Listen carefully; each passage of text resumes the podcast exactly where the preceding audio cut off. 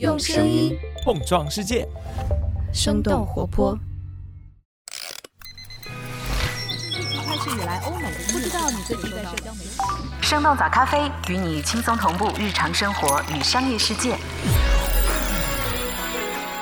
嗨，早上好呀！今天是二零二三年的八月二十五号，星期五。这里是生动早咖啡，我是来自生动活泼的梦一。今天我们节目的上半部分会先来关注一下业绩股价再次攀升的英伟达。同时，也想和你一块来看看小米造车的最新动态。当然，京东包邮的政策有了改变，也值得我们的关注。那在今天节目的后半段，也就是每周五的咖啡豆回复时间里，我们今天会来回复的是一位叫做陆家小桃的朋友，他问到的关于综艺赞助的问题。他发现好多综艺节目都是由乳品企业来赞助冠名的，比如浪姐四季以来的大金主都是经典有机奶。以及向往的生活的赞助商是特仑苏。最近深陷娱乐风波的音乐选秀节目《中国好声音》，它背后的赞助商也有乳品品牌的身影。这位朋友想知道的是，为什么这么多乳制品企业都喜欢赞助综艺呢？这背后又有哪些原因？我们今天的咖啡豆就会来回复这个问题。在这之前，我们先来关注几条简短的商业科技动态。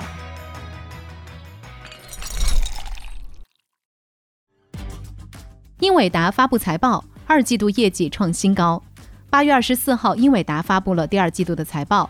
由于训练 AI 模型所需要的芯片需求火爆，英伟达第二季度的营收同比增长翻倍，达到大约一百三十五亿美元。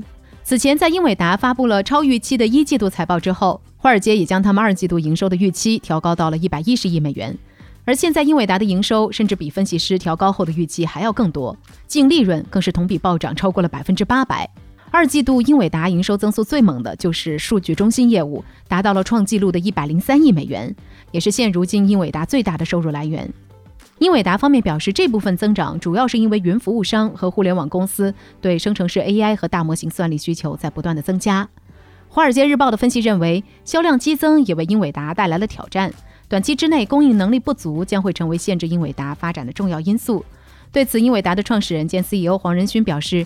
英伟达正在加速扩大生产能力，预计今年下半年和明年的供应量将会大幅度的增加。在上一次财报发布之后，英伟达的市值突破了一万亿美元，而这一次发布财报之后，英伟达的股价盘后大涨超过百分之十，突破了五百美元，再次创下了历史新高。小米造车迈出关键一步。根据路透社八月二十三号的报道，有知情人士表示。小米公司已经获得了发改委的批准，可以生产电动汽车，这标志着小米向造车的目标又迈出了重要一步。造车企业需要拿到来自发改委和工信部的双认证，才能够真正开始造车。这意味着小米还需要获得工信部的批准，才能够实现他们之前所宣布的目标，也就是在明年上半年量产首批汽车。根据品玩的报道，一般工信部是车型上市前的最后一步认证工作，目前工信部还没有披露小米汽车的相关信息。品玩的分析认为，在国家对造车企业生产资质的批准政策有所收紧的情况下，小米汽车作为2017年底以来第四个获得发改委批准的造车项目，拥有一定的市场潜力。京东首次下调包邮门槛，低价策略再次升级。八月二十三号，京东宣布下调自营商品的包邮门槛，运费门槛由原来的九十九下调到了五十九元，这也是自2016年以来京东首次下调自营包邮门槛。不过这一次下调只是针对京东的自营商品，第三方商家仍然会按照原来的运费标准收费。同时，会员权益也进行了升级，京东 Plus 会员可以享受无限包邮特权，也不再需要运费券。今年以来，京东围绕低价策略推出了百亿补贴、买贵双倍赔等等服务。这次下调运费门槛也是京东低价策略的进一步落地。有行业人士在接受财新采访时表示，京东的低价策略主要依靠第三方商家。在自营业务上行不通，调整运费可以降低用户的整体费用，是京东可以掌控和消化的部分。B 站开始内测播放分钟数。根据界面新闻八月二十三号的报道，B 站开启了对播放时长功能的内测，目前已经在创作中心后台向部分 UP 主开放，不过用户端还没有上线。在今年六月份 B 站的十四周年庆上。CEO 陈瑞宣布，B 站将会以用户实际观看视频所花费的时间，也就是播放分钟数，来代替目前的播放次数。由专业用户制作的中长视频，会是 B 站区别于其他视频平台的核心竞争力。视频播放时长比播放量更能够体现视频的质量。不过，统计播放分钟数的技术复杂度更高，成本也更高。播放时长指标也并不是一个简单的累计总时长，而是经过计算之后生成的一个指数。界面新闻的分析认为，从播放量变为播放时长，平台的推荐机制和分发模式都会受到一定的影响。UP 主需要做出相应的变化。从商业化的角度来看，品牌方未来会需要和播放时长这个概念进行磨合。B 站可能也需要给出一套新的考量体系，让品牌方来理解播放时长背后的价值。泡泡玛特上半年净利润超过去年全年，海外收入翻倍。八月二十二号。潮玩公司泡泡玛特公布了今年上半年业绩，营收同比增长接近百分之二十，达到大约二十八亿人民币。他们上半年的净利润也同比增长超过四成，已经超过了去年全年的净利润。在海外业务的拉动之下，泡泡玛特的业绩显著恢复。今年上半年，泡泡玛特在港澳台以及海外市场的营收同比增长大约有一点四倍。上半年，泡泡玛特进入了法国和澳大利亚等等市场，并且计划继续加码东南亚市场，有可能会在东南亚建厂。截止到今年上半年末，泡泡玛特境外线下门店增长到了五十五家。不过，国内市场依然是泡泡玛特收入的主要来源，在总营收中占比超过八成。根据财新的分析，泡泡玛特最具代表性的 Molly 上半年增速已经下降到不到百分之二。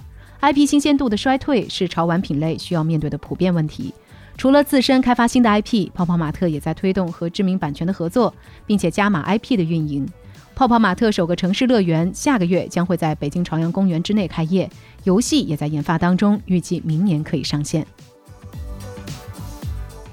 以上就是值得你关注的几条商业科技动态，别走开，我们马上走入到今天的咖啡豆回复时间。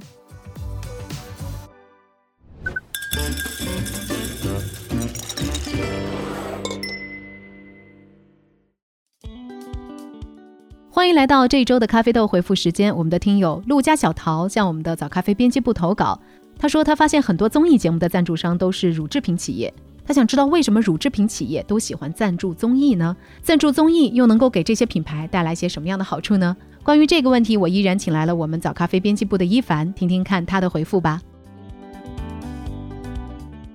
Hello，陆家小桃，感谢你的观察。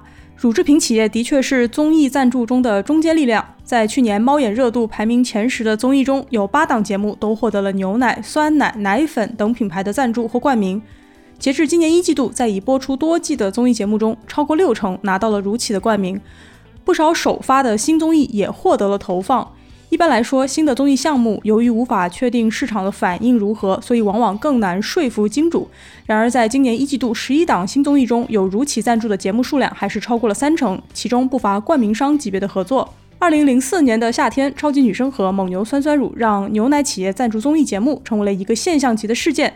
蒙牛用一笔价值一千四百万元的独家冠名投资，让酸酸乳的销售额在一年内暴涨了三倍多，达到二十五亿元。蒙牛酸酸乳也反超了竞争对手，成为消费者最先联想到的酸奶产品。尝到甜头的蒙牛开始大量投入综艺赞助，它的主要竞争对手伊利也不甘示弱。数据显示，二零一四年到二零二零年期间，伊利和它的旗下品牌共赞助了二十多档综艺节目。去年，伊利以超过十五档节目的赞助，成为了综艺市场上的最大金主。此外，光明、君乐宝等企业也开始积极冠名。不过，在最近几年，综艺招商持续遇冷，各综艺平均的商务数量都出现了明显下降。OPPO、vivo、拼多多、唯品会等曾经霸屏各大综艺的品牌都收紧了投放，但是唯独乳品企业依旧活跃。那么，在广告主们缩减投放预算、综艺营销缺乏带货闭环的情况下，乳品企业和品牌为什么还在继续赞助综艺呢？首先，乳制品的主力消费者与综艺节目的主要受众高度重合。根据二零二二年乳制品行业社媒电商报告，乳品市场的女性消费群体占比高达百分之八十四。南都娱乐的一篇报道也显示，二零二一年全网热度最高的十档综艺节目里，女性观众的占比远远高于男性。在选秀综艺的活跃观众当中，女性观众的占比更是超过了八成。此外，综艺吸引到的新观众，还能让乳品企业持续触达潜在的新客户。从效果上来看，综艺确实能够帮助乳企争取观众的注意力，从而转化成收益。由于产品同质化比较严重，不同品牌的奶源往往来自同一片区域，加工工艺也很相似，这导致不论是牛奶、酸奶还是奶粉，在口味和卖点上没有太大的区别。各家只能依靠大范围的长期曝光来培养消费者的心智，让他们在提到相关品类的时候，能够第一个想到并且搜索自家的品牌。在线下购物的时候，有投放综艺的品牌也能更快地建立起和消费者之间的信任度，让线下的导购推荐更加的直接和高效。一言营销智库的数据显示，去年综艺节目里曝光度最高的前十位品牌中，就有一半是乳品。综艺曝光的影响力也是不可忽视的。以常温酸奶品牌安慕希为例，从2015年开始，安慕希就连续多年和跑男、好声音等爆款综艺合作。根据尼尔森的数据，这款产品的市场占有率从2015年的百分之十七，在四年内飙升到了百分之六十。此外，综艺与乳品营销的场景也比较契合。综艺的结构比较松散，从传统的口播到小剧场，再到节目中的各个环节，都为品牌植入提供了更多施展的空间。综艺类型的多样化，也让如企更容易能找到和自身产品调性较为一致的节目进行投放。比如和头部慢综艺《向往的生活》合作了多年的高端奶品牌特仑苏。或者是和大热的亲子综艺《爸爸去哪儿》合作的伊利 QQ 星。根据伊利当年的财报，受节目播出的影响，QQ 星的销售额同比增长了近百分之一百五十。不过，目前综艺的赞助费用已经是水涨船高，头部综艺 IP 的冠名费都在数亿元的水平，如企的负担自然也就越来越重。与此同时，综艺赞助也存在舆论风险，比如最近的好声音事件让曾经赞助节目的品牌受到了抵制，还有之前选秀节目引发的倒奶事件，也让蒙牛遭遇了不小的品牌危机。从去年开始，蒙牛也收紧了综艺赞助方面的投放，营销费用同比减少了百分之二十四左右。随着市场不确定性的增加，和综艺发展相辅相成的如企还能继续与综艺绑定多久，以什么样的形式绑定，这都还需要进一步的观察。聊到这儿，也想问问你，你最近有在看什么综艺吗？有哪些让你印象深刻的品牌植入呢？请在评论区和我们一起聊聊吧。最后呢，我还有一个个人的变动需要和大家说一下。这次应该是我最后一次的早咖啡录音了。之后我将去负责生动活泼旗下的另外一档节目《声东击西》的制作，在那里用人文社科的角度来继续提出有意思、有洞察的问题。感谢同事以及听友们在过去一年多来对我工作的支持，也希望在未来我们能在节目中继续相遇。好的，感谢一凡。看起来也不用我多说了，一凡要从早咖啡光荣毕业了。不过很快你就可以在声东击西听见他更多不同角度的创作和思考。也希望大家到时候能够多多支持一凡，也多给我们各档节目留言和反馈。你们的每一条建议，我们都会认真阅读的。另外，我们早咖啡最近这段时间也有新伙伴加入，现在他们正在修仙打怪升级中，相信用不了多久，大家也可以在节目当中来认识他们。同时，我们生动活泼还在继续招聘志同道合的小伙伴。如果你对全球商业科技动态充满好奇，同时热爱文字、擅长逻辑，我们非常乐意为你提供全职或者是四个月以上的实习机会。那具体的信息你还可以来查看 show notes，就是我们的单集简介的部分。对了，如果你在日常生活中也有一些有趣的新发现，让你感到好奇，想了解一下背后的原因，别忘记了可以给我们投稿。咖啡豆的投稿方式同样可以在 show notes 当中找到。好了，那今天的生动早咖啡就是这样了，咱们在下周一一早再见啦，拜拜。这就是我们今天的节目了。我们其他的成员还有监制泽林、监制一凡、声音设计 Jack、实习生亏亏。感谢你收听今天的生动早咖啡，那我们就下期再见。